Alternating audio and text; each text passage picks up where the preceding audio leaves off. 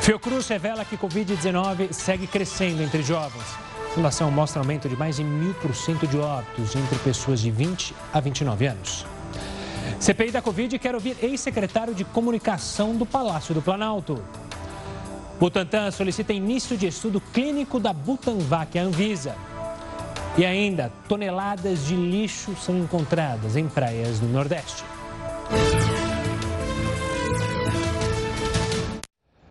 Seja muito bem-vindo para essa edição de sexta-feira do Jornal da Record News. Lembrando que a gente está ao vivo também pelo nosso canal do YouTube e no Facebook da Record News. Três estados vão flexibilizar as atividades a partir de amanhã. No Rio de Janeiro, os cariocas poderão voltar a curtir a praia na segunda-feira. Copo cheio de mate e de esperança. Com dificuldades financeiras, Mário ficou aliviado com a liberação dos ambulantes nas praias cariocas. A gente não quer viver de doação, a gente quer a oportunidade, o direito de poder correr atrás do nosso, entendeu? Trabalhar na praia, entendeu? Levar o sustento para nossa família. A trabalho ou a lazer, as areias do rio só estarão liberadas de segunda a sexta-feira, com exceção dos feriados. Aqui no Rio, os serviços considerados não essenciais também já foram liberados pela Prefeitura já a partir de amanhã. Bibliotecas, museus, teatros, cinemas e parques de diversões podem voltar a funcionar. Com capacidade para o público de 60% em ambientes abertos como este e 40% em locais fechados. Vai ser assim também nos bares e restaurantes, que poderão funcionar até às 10 da noite. Festas e eventos em geral seguem suspensos. Mudanças também em São Paulo. O estado terá uma nova etapa da fase de transição. A partir deste sábado, restaurantes, bares, atividades culturais e academias poderão reabrir. Atividades comerciais e religiosas também seguem em funcionamento. No Rio Grande do Sul, o setor gastronômico vai funcionar até às 10 da noite, inclusive nos finais de semana e feriados. Os campeonatos esportivos oficiais também não têm mais restrição de horário. O governo ainda publicou um decreto que permite a volta das aulas presenciais na educação infantil e no primeiro e segundo ano do ensino fundamental.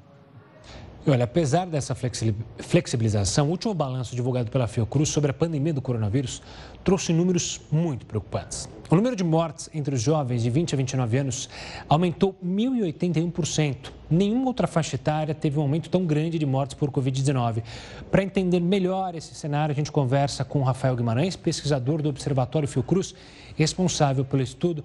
Rafael, uma boa noite, obrigado pela participação aqui conosco para analisar esses dados e dar mais informações. Rafael, a gente falou, falei há pouco sobre a morte entre 20 e 29 anos. Nas outras faixas etárias, apesar de não terem é, tido esse crescimento igual dessa faixa etária, também houve crescimento em casos e óbitos? Boa noite. Houve. Na verdade, é, o aumento da, da, mortalidade também de casos é, internados em situação é, grave é, por Covid nos hospitais nos chamou muita atenção para essa faixa etária de 20 a 29 anos, mas as faixas etárias é, de idade adulta todas aumentaram acima do valor global. Significa dizer que a gente teve um aumento substancial desde o início do ano, mas esse aumento é diferencial para essas faixas etárias, faixas, faixas etárias especialmente é, é para a fase adulta. Isso nos preocupa bastante. E com esse aumento, há também o um aumento, obviamente, das internações. As internações estão mais longas mesmo, porque essa a gente tinha essa impressão, e falando com os médicos, eles diziam isso, né? Que um, a pessoa adulta mais jovem, é, que os idosos que eram atingidos no começo da pandemia, tendem a ficar mais tempo nas UTIs. Vocês conseguiram comprovar isso com os números agora? A gente ainda não iniciou é, os cruzamentos de dados para poder estimar o tempo médio de internação por faixa etária mas é, de uma forma geral, pacientes mais jovens tendem a ficar internados por mais tempo, porque na verdade eles gozam de maior vitalidade e têm uma ocorrência menor de comorbidade. Então, de uma forma geral, eles respondem melhor ao tratamento, o que é ótimo, porque na verdade eles sobrevivem. Por outro lado, é, o fato deles conseguirem se manter vivos no curso do tratamento faz com que eles permaneçam mais tempo internados. Então, isso cria, na verdade, uma demanda por um tempo maior de ocupação dos leitos.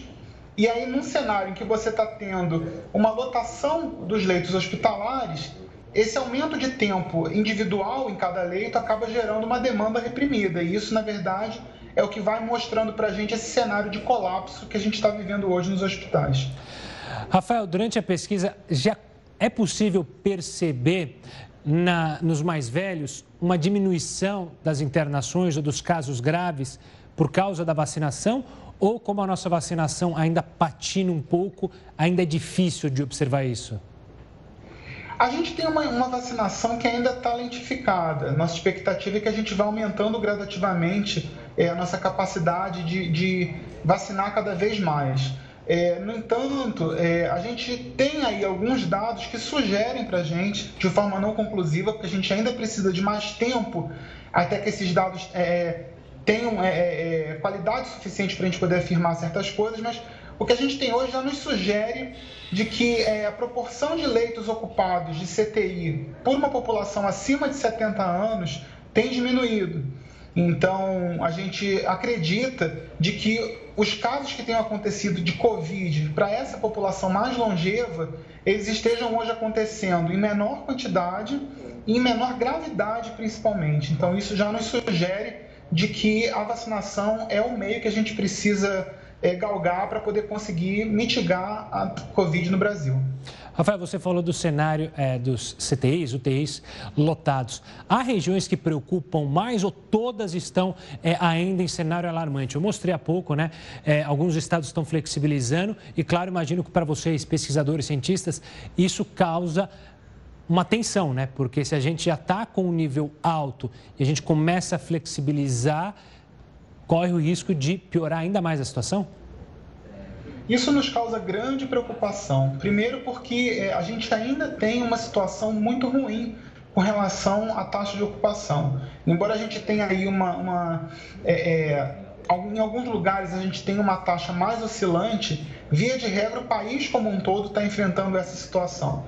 Então, por isso nós temos insistido na história é, do colapso, porque não se trata de uma rede regional ou de uma unidade da federação específica em que essa taxa está muito alta. Então, é, isso é um alarme para a gente. É um alarme também se a gente considerar que uma alta taxa de ocupação, mesmo que ela seja sustentada, ou seja, ela pode não estar tá aumentando semana após semana, mas se ela permanece alta por muito tempo, que acaba acontecendo é que a gente começa a ter um desabastecimento dos hospitais, com os insumos necessários para o tratamento em terapia intensiva. Então, a ocupação do leito é a ponta do iceberg.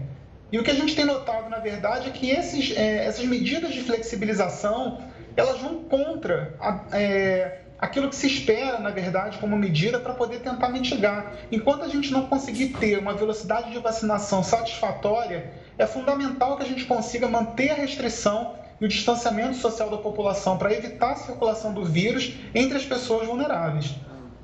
Rafael, é, nessa última pesquisa, nessa última observação de vocês, já é possível cravar que, de fato, as variantes que hoje circulam no país são mais transmissíveis e elas são também, é, têm parcialmente culpa nesse aumento é, de casos entre os mais jovens?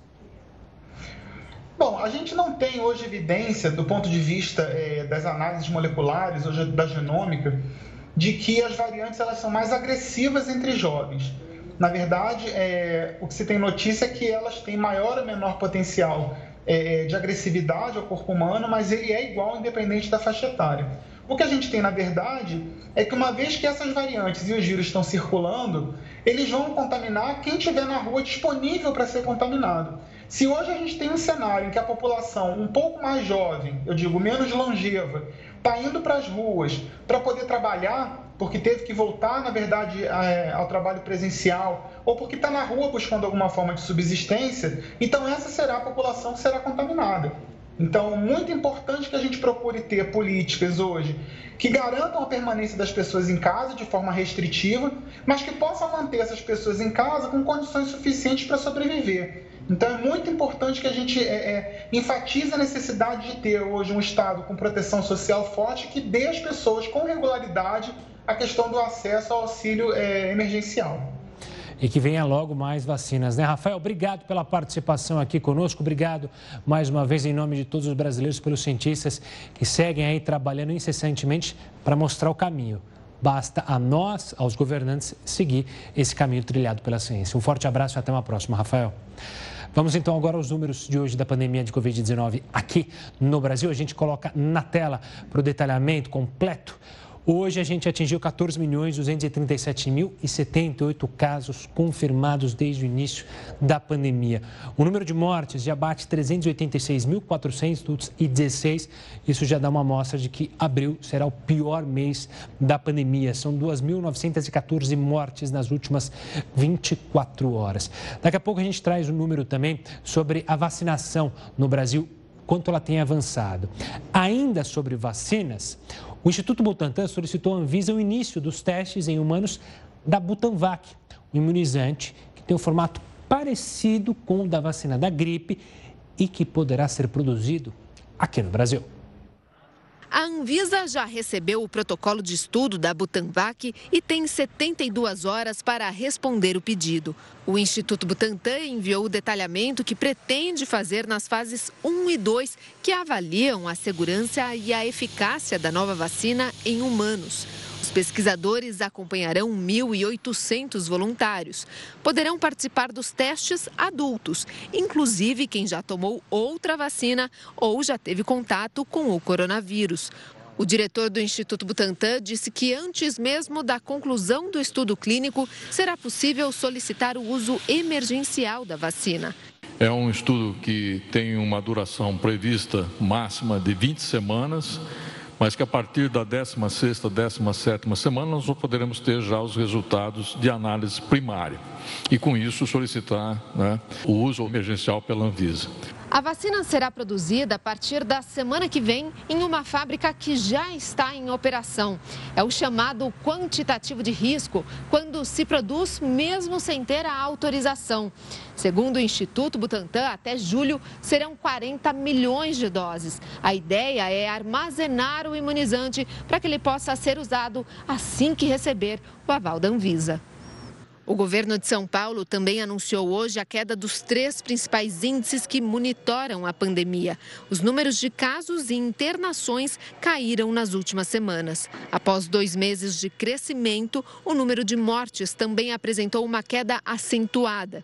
A taxa de ocupação de leitos de UTI no estado está em 81,1% por dois meses é a primeira vez que nós temos uma redução concomitante dos três índices: casos, internações e óbitos.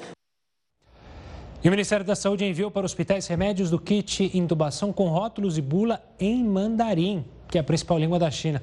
Nós te explicamos essa história daqui a pouco. Continue conosco, o Jornal da Record News vai para um rápido intervalo e volta já. Jornal da Record News de volta para te avisar que a partir de junho, o pão francês, o nosso pãozinho, terá que ser vendido apenas pelo peso e não mais pelo valor da unidade.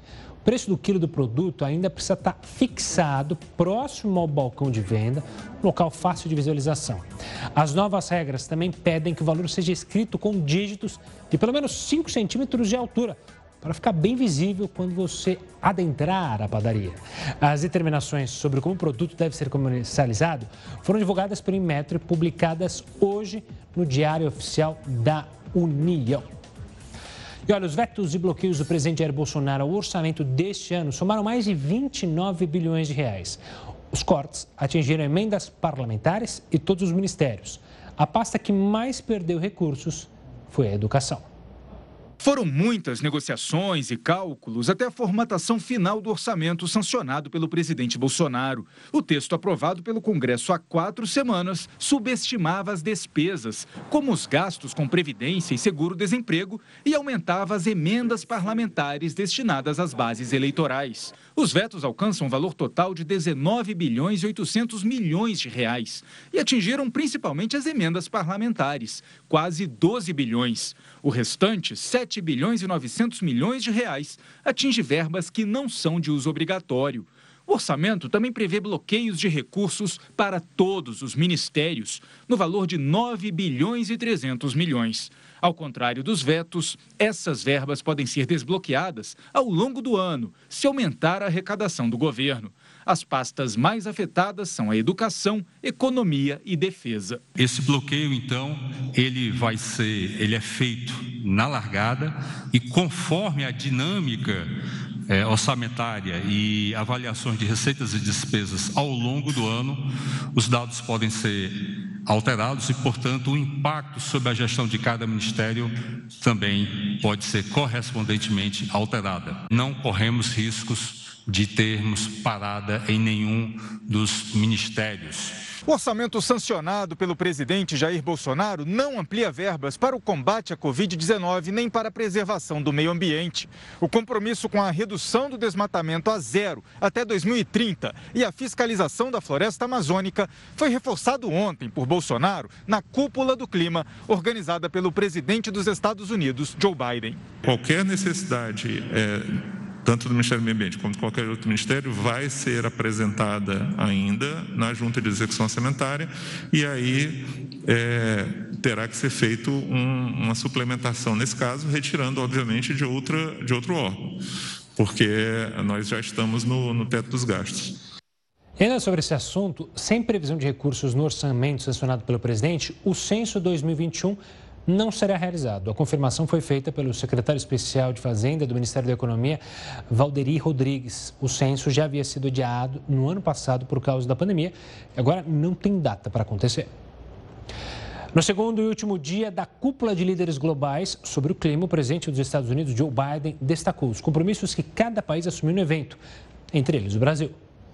Biden disse que as decisões anunciadas na cúpula colocam países rumo a um caminho seguro, próspero e sustentável. Ele classificou como encorajadoras as posições assumidas pelo Brasil e outros três países. From uh, Argentina, Brazil, South Africa and South Korea. O presidente Jair Bolsonaro se comprometeu a zerar o desmatamento ilegal na Amazônia até 2030, antecipando em 10 anos o compromisso anterior. Também pretende neutralizar as emissões de carbono até 2050. Para isso, ele pretende estabelecer um mercado de carbono, no qual empresas e países poluidores compensem com dinheiro a manutenção da floresta. E o presidente Joe Biden também se prepara para declarar um massacre de cerca de um milhão ou mais de armênios sob o Império Otomano um genocídio. O Broto vai falar para a gente sobre esse fato e também se não há o risco dessa fala do presidente americano provocar um rompimento das relações americanas com a Turquia. Uma boa noite, Heroto. Olá, Gustavo. Pode sim. Mas olha,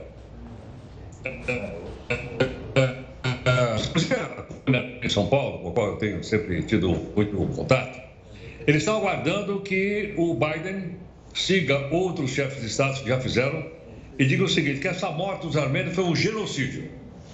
Olha, a palavra genocídio é uma palavra pesada, pesadíssima, e está sendo usada muito no país. Tá? Quando eu falo genocídio, eu me lembro, por exemplo, de ter visto em Israel, eu fui no, no Museu do Holocausto, em Israel, e lá vi o Museu do Genocídio. Mas o que tem na Armênia também é um museu de genocídio. A capital se chama Yerevan. Eu fui no Museu do Genocídio lá em Erevan também. Então, o que é que a comunidade uh, mundial uh, espera disso, os armênios? Que o Biden, que está aí representado, diga que foi um homicídio. Mas os turcos dizem o seguinte: que não foi a Turquia que fez aquilo, que foi o Império Turco Otomano antes da proclamação, a, a, Turquia uma república. Então eles disseram o seguinte, isso aconteceu em 1915, na época da Primeira Guerra Mundial, e segundo os turcos foi uma guerra e não foi um genocídio. Mas os armênios insistem que foi um genocídio, morreram uma quantidade imensa de pessoas, de civis, de pessoas inocentes e tal, lá. E é um, é um museu assim que você sai arrasado lá de dentro, porque obviamente se trata de um genocídio. Portanto, o, alguns países já reconheceram. A Rússia, por exemplo, já reconheceu. O Putin já teve nesse museu que eu citei para você, em Yerevan, que é a capital da Armênia. Se o, o Biden está prometendo amanhã fazer um discurso dizendo que os Estados Unidos reconhecem também que foi um genocídio. Bom, a atual Turquia vai ficar bravíssima. Mas há quem diga que atrás dessa, dessa, dessa decisão do, do próprio eh, Biden o Trump não fez isso, apesar de que a Turquia deixou de comprar armamento americano e comprou armamento russo. Então, em represália, o Trump segurou e agora o Biden, então, vai dizer que reconhece. Mas o fato é o seguinte: é um episódio da história da humanidade que precisa ser pensado, que precisa ser relatado para que ele não se repita mais na história dos seres humanos. Aliás, me lembro de três. Eu falei dos judeus, falei dos armênios e falei de um povo na África que ninguém lembra deles, os Tutsis, onde morreram um milhão de pessoas massacradas por outras tribos. Bom, Heroto, daqui a pouco a gente volta a se falar sobre outros assuntos aqui dentro do jornal da Record News.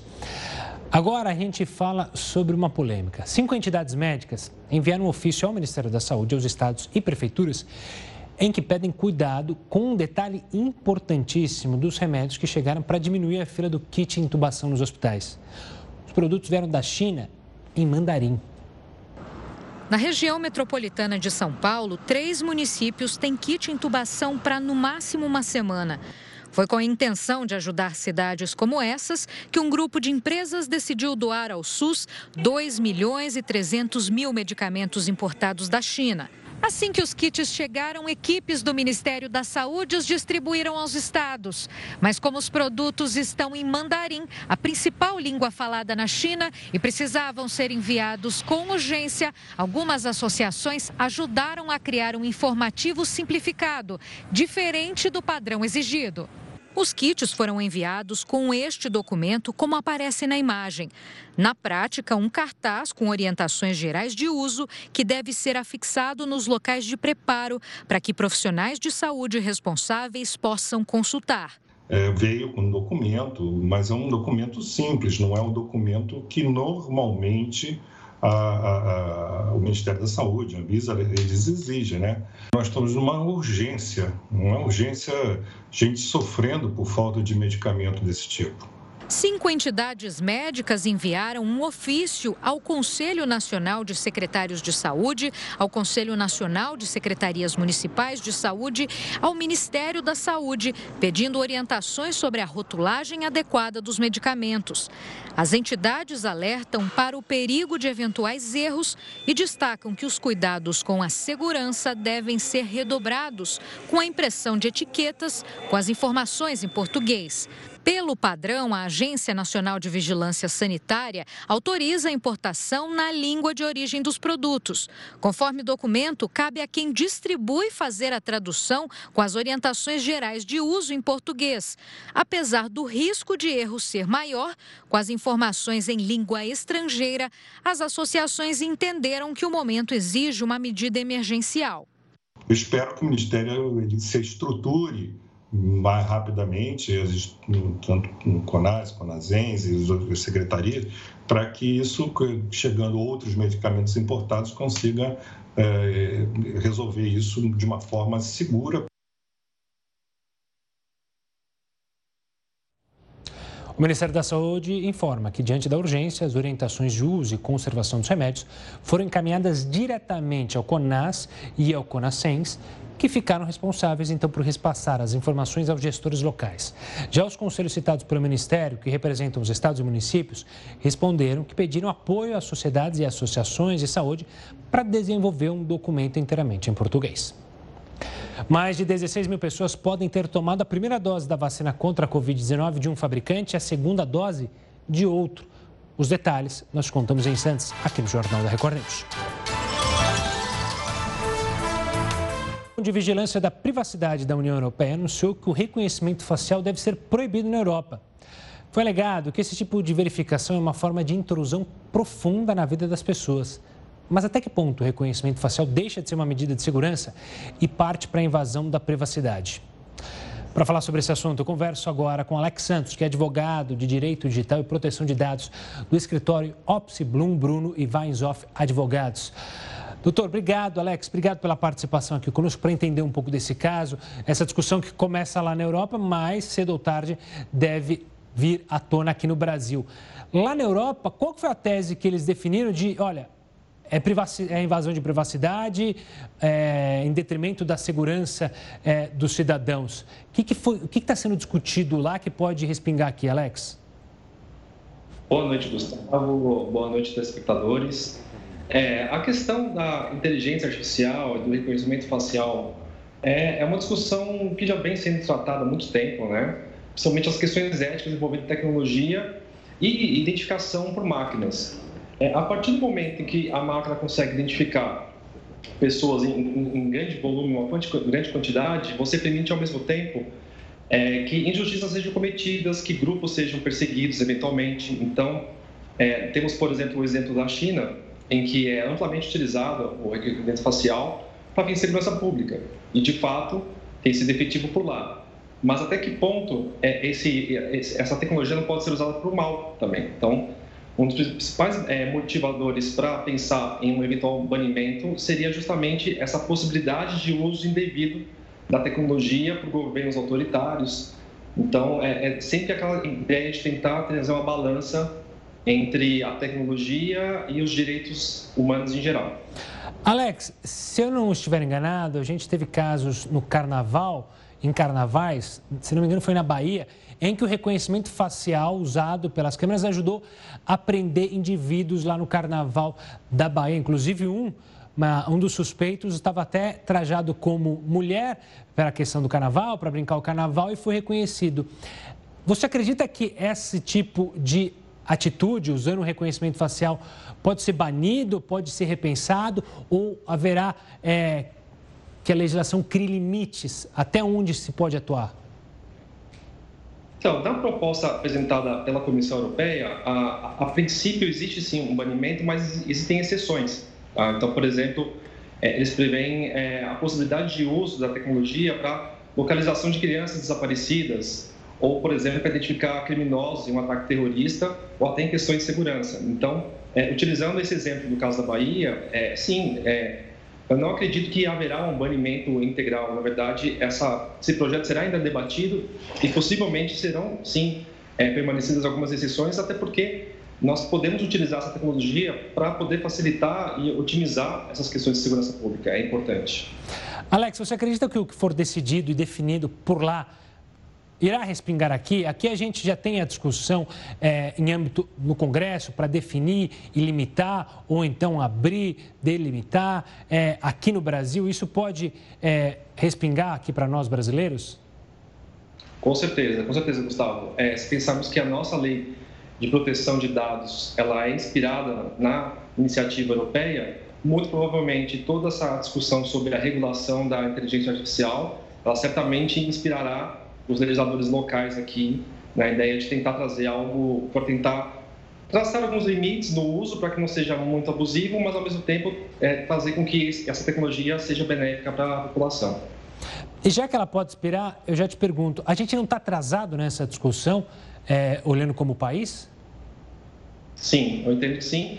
Na verdade, se pensarmos no mundo, o mundo em geral está atrasado, né? A, a tecnologia está avançando numa velocidade descomunal e é, nós não estamos conseguindo acompanhar, a, as leis não estão acompanhando esse desenvolvimento tecnológico. Então, sim, é, estamos atrasados, mas ao mesmo tempo precisamos, precisamos ponderar o fato de que é, é, tem questões éticas que precisam ser debatidas e, e que talvez ainda não, não tenhamos chegado num nível de aprofundamento nesse debate.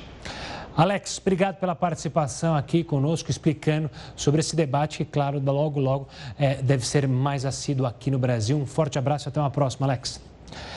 Vamos falar agora do ex-ministro da Saúde, Eduardo Pazuello. Ele deve ser um personagem central lá da CPI da pandemia, que será instalada na semana que vem no Senado. Veja só. O ex-secretário de Comunicação do Palácio do Planalto, Fábio Van Garten, deve ser ouvido na CPI da Covid. Em entrevista a uma revista, Van Garten disse que, por incompetência e ineficiência da equipe do Ministério da Saúde, na época comandado por Eduardo Pazuello, o governo desperdiçou a chance de comprar 70 milhões de doses de vacinas da Pfizer.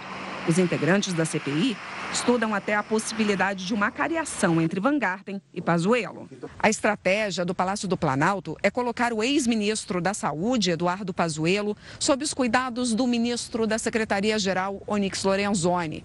A ideia é que Onyx, que é experiente em CPIs, oriente o ex-ministro com informações e argumentos e também psicologicamente, para ele aguentar a pressão de uma oitiva e até de uma cariação. Além da compra perdida da Pfizer, outro assunto que Pazuello vai encarar é a falta de oxigênio em Manaus em janeiro. O ex-ministro também vai ter que dizer por que um aplicativo do Ministério da Saúde, chamado Tratkov, orientava que as pessoas com suspeita de Covid se medicassem com remédios sem eficácia contra a doença. A CPI vai ser instalada na terça-feira, às 10 da manhã.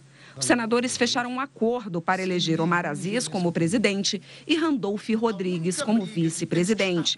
Mesmo sem apoio, o senador governista Eduardo Girão anunciou que também vai se candidatar à presidência por entender que a composição da CPI do jeito que está não terá isenção. O provável presidente da CPI disse que não aceita palanque político na comissão.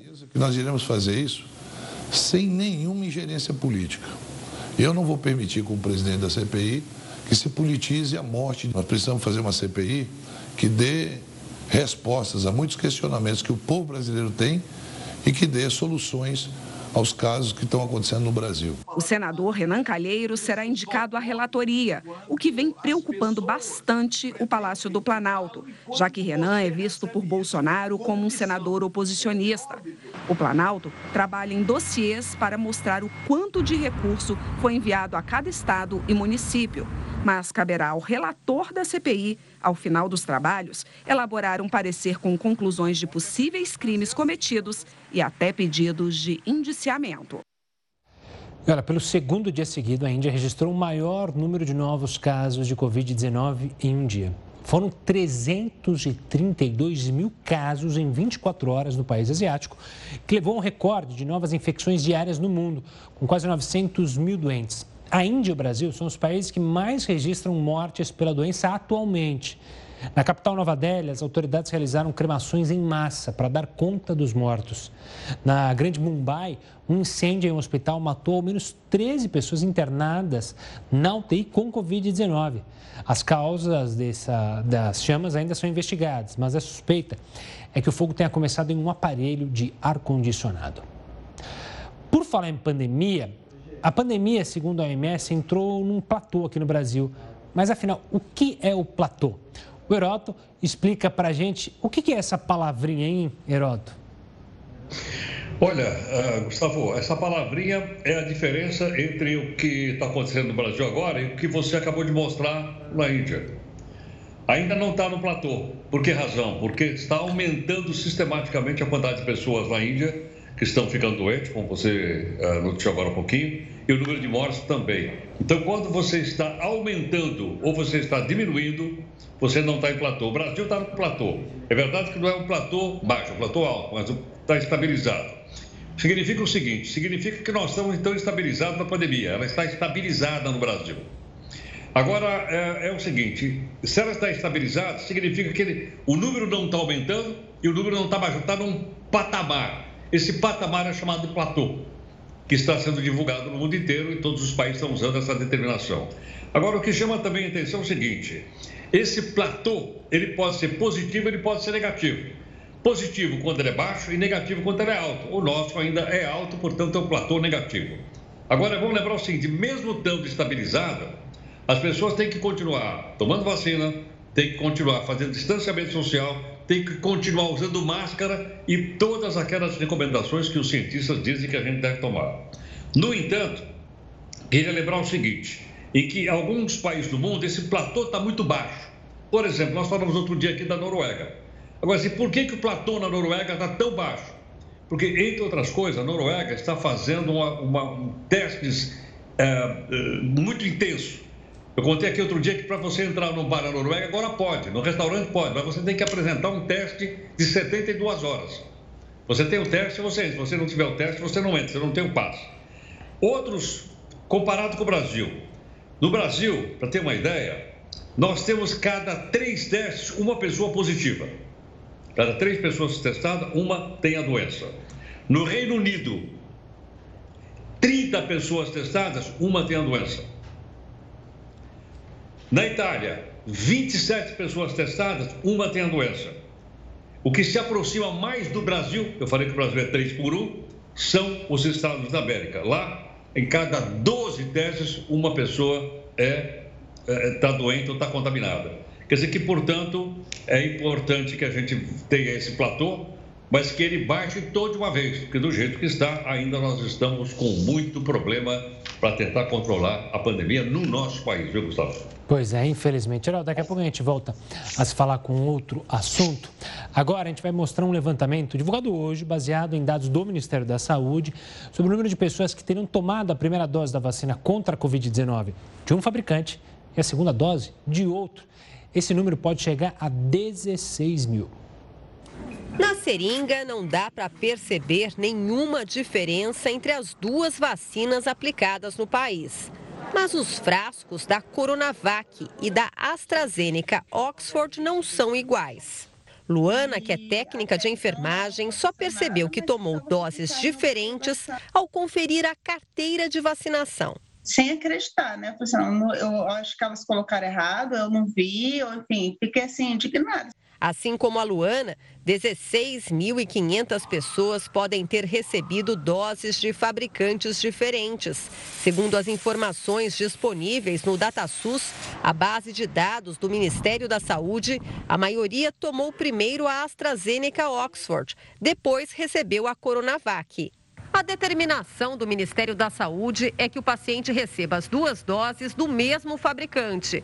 A troca é considerada por médicos como um erro de imunização. De acordo com números, o estado de São Paulo teria a maior quantidade de falhas, com o município de Santo André, na região metropolitana, em primeiro lugar. A Prefeitura de Santo André diz que a falha aconteceu na transmissão de dados. Nós podemos garantir que não houve, até o presente momento, nenhum registro de vacinas trocadas entre a primeira e a segunda dose. O que ocorreu foi um erro na plataforma alimentada pelo governo do estado que transmite as informações que nós registramos para o Ministério da Saúde. Esse erro de registro já foi corrigido, inclusive na plataforma Vacivida, nós já revisamos e que não tinha sido informado ao Ministério, porque quando nós percebemos isso, já tinha sido imputados os dados ao Ministério da Saúde. As vacinas têm intervalos de aplicação de doses diferentes. 28 dias no caso da Coronavac três meses para a imunização completa com a AstraZeneca Oxford. A tecnologia usada no processo de fabricação também não é a mesma. A Coronavac, produzida no Brasil pelo Instituto Butantan, usa o vírus inativado. A AstraZeneca Oxford, responsabilidade da Fiocruz, usa um outro vírus para carregar informações genéticas do coronavírus e estimular o sistema imunológico. Ainda não há estudos para dizer o que acontece com quem toma uma dose de cada. Médicos avaliam que essa pessoa não está imunizada e, por isso, terá que tomar uma terceira dose de vacina. O correto é essas pessoas que receberam uma vacina de outro é, laboratório, que elas recebam a vacina do primeiro laboratório. O Ministério da Saúde informou que a base de dados do SUS é alimentada por informações das secretarias estaduais e que foi notificado sobre 481 ocorrências de trocas de fabricantes. O Ministério reforçou também que cabe aos estados e municípios o acompanhamento de possíveis reações adversas no período de 30 dias. O ministro Ricardo Lewandowski, do Supremo Tribunal Federal, autorizou a importação da vacina russa Sputnik por três estados caso a Anvisa não se manifeste sobre o pedido em até 30 dias. A agência informou que vai analisar a importação do imunizante já na segunda-feira. A autorização do ministro Ricardo Lewandowski vale para os governos do Ceará, Amapá e Piauí. O do Maranhão já havia recebido autorização para importar a vacina russa na semana passada. A decisão vai ser analisada pelos outros ministros do Supremo até o dia 30. Lewandowski entendeu que se a Anvisa não responder ao pedido de importação dentro de um mês, os estados podem comprar e distribuir a Sputnik V à população local, desde que assumam as responsabilidades e atendam às recomendações do fabricante e das autoridades médicas. A diretoria da Anvisa se reunirá na tarde de segunda-feira para decidir sobre a importação da vacina, já com base em relatórios dos técnicos que inspecionaram as fábricas do imunizante na Rússia. A última visita foi realizada hoje. Na semana passada, a agência chegou a pedir a suspensão do prazo de 30 dias concedido ao Maranhão, com a justificativa de que ainda não havia conseguido coletar todas as informações necessárias para aprovar com segurança o uso emergencial do imunizante. Em outra frente, o governo anunciou que receberá o primeiro lote de vacinas da Pfizer na quinta-feira. A Pfizer vai entregar no dia 29 de abril um milhão de doses. Está chegando no aeroporto de Viracopos e no próprio dia 29 a gente já começa algumas primeiras remessas ou eventualmente no dia 30, depender da malha aérea disponível em Guarulhos. Mas a expectativa é distribuí-las ah, ainda no mês de abril. Este primeiro lote será distribuído apenas nas capitais por causa da dificuldade de armazenamento da vacina. Mas o governo informou que vai preparar cidades do interior para receber o imunizante da Pfizer. Bom, vamos então falar do número de brasileiros vacinados contra o coronavírus aqui na tela conosco. Então, até agora, vacinados com a primeira dose, 28.588.652. Com a segunda dose, 12.096.403. Os dados são compilados pelo R7, então esse é o número atualizado de pessoas vacinadas no nosso país. Agora, olha que notícia triste, mas em uma tonelada de lixo foi encontrada em praias do Nordeste. E essa e outras informações você vai conferir daqui a pouco no Jornal da Record News. Autoridades intensificam as buscas enquanto acaba o tempo de duração do oxigênio de um submarino desaparecido na Indonésia. A repórter Silvia Kikuchi nos conta os detalhes. Bom dia, Silvia.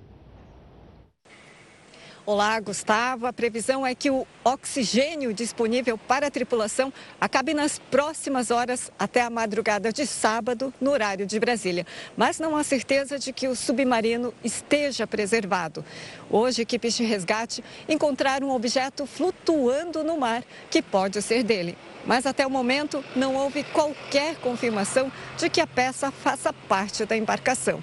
O resgate também identificou um vazamento de óleo, além de um material altamente magnético submerso que pode indicar a localização do submarino. Ele levava 53 pessoas a bordo e sumiu na quarta-feira. Gustavo? Vamos chamar Heroto Barbeiro para falar sobre esse desaparecimento submarino. Heroto, é raro de acontecer, mas eu lembro, infelizmente, do caso que aconteceu na Argentina, né? É, do submarino San Juan, que também aconteceu uma situação muito parecida. A gente torce para que esse submarino da Indonésia seja encontrado a tempo, né? Mas é difícil. Aliás, essa que você falou da Argentina, eu fui ver aqui, o submarino se chama San Juan e morreram 44 pessoas. Você deve estar lembrado, os amigos também todos aqui, que ele ficou um ano desaparecido. Só um ano depois é que foi encontrada a localização do submarino. Mas é uma coisa curiosa essa que nós estamos acompanhando, inclusive com a nossa reportagem, Gustavo, que é o seguinte: ele é uma embarcação perigosa. Ele é uma embarcação perigosa. Eu estava vendo a quantidade de submarinos que sofreram acidentes, por exemplo, teve da Índia, teve da China e por aí afora. Mas o maior problema apresentado aconteceu no ano 2000, com o submarino russo. Por que razão? Esse submarino chama-se Kursk. Ele afundou e ele matou 118 pessoas. Uma tripulação de 118, para você ter uma ideia que é realmente um submarino muito grande. Mas por que, que ele ficou tão famoso, além, logicamente, da tragédia? Porque esse submarino ele é movido por energia nuclear. Então, a grande preocupação era o seguinte, que poderia ter acontecido alguma coisa no reator do submarino e ele poderia contaminar com radiação toda a região do oceano onde ele afundou, perto ali da, da, costa da, da Rússia, no norte da no norte, do norte da Europa. Então, a grande preocupação. E uma coisa também interessante que aconteceu lá, aí se descobriu que o Kursk carregava torpedo, tudo quanto é submarino carrega. Um dos torpedos do Kursk explodiu dentro do navio e matou uma quantidade de, de, de marinheiros. Mas ele ficou lá parado. E os demais marinheiros ficaram vivos dentro do submarino durante vários dias, inclusive falando com as pessoas lá fora, falando com as autoridades da, da Rússia, até que o oxigênio acabou e acabaram morrendo também porque não conseguiram se retirar. Então foi uma tragédia muito grande da opinião pública mundial acompanhando e torcendo para que eles pudessem salvar. Vamos ver se a mesma coisa pode acontecer agora com esse submarino que está desaparecido e, logicamente, todos estamos torcendo para que eles possam ser resgatados e, logicamente, voltar para o convívio da sua família. Triste caso. E, ah, não sei se você já teve a oportunidade de entrar no submarino, Heroto. Lá no Rio de Janeiro, eu já entrei algumas vezes, algumas vezes não, uma vez lá no Museu da Marinha.